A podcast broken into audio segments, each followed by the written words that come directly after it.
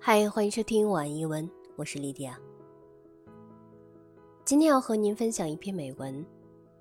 如果你遇到多年前的自己，I had the strangest dream last night.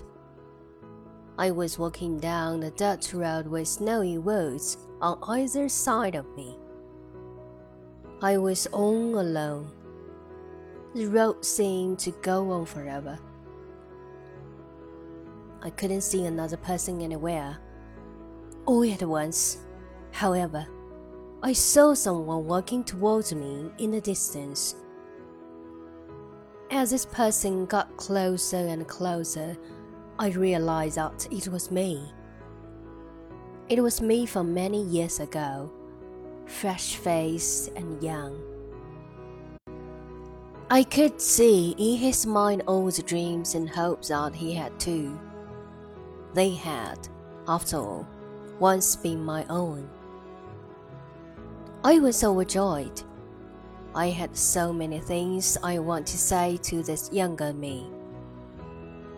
I wanted to spare him the trials I had gone through, the pain I had suffered, and the mistake I had made. I wanted to share with him all that I had learned over the long years of my life. I wanted to show him how his life would turn out so much differently than what he had thought and hoped it would. But that it would be so much better and happier than the path he was now on. I wanted him not to waste so many years on the things he ego thought were so vital, but instead to realize that love was the most important thing in this life. I opened my mouth to say all of these things but couldn't. I realized at that moment that even if I told him, he wouldn't believe me. He would have to walk the road I had walked, learn the things I had learned, and go through all that I had gone through. I let him walk on beyond, watched as he disappeared in the distance. Then I turned to continue on my own way and woke up.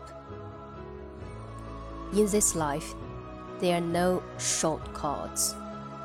We all have to walk the road. We all have to travel through sorrow as well as joy. We all have to learn to love. We all have to grow into who we were meant to be.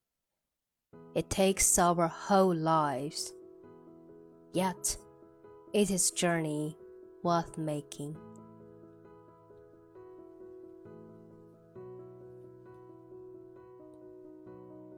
感谢您收听晚疑问，祝您晚安。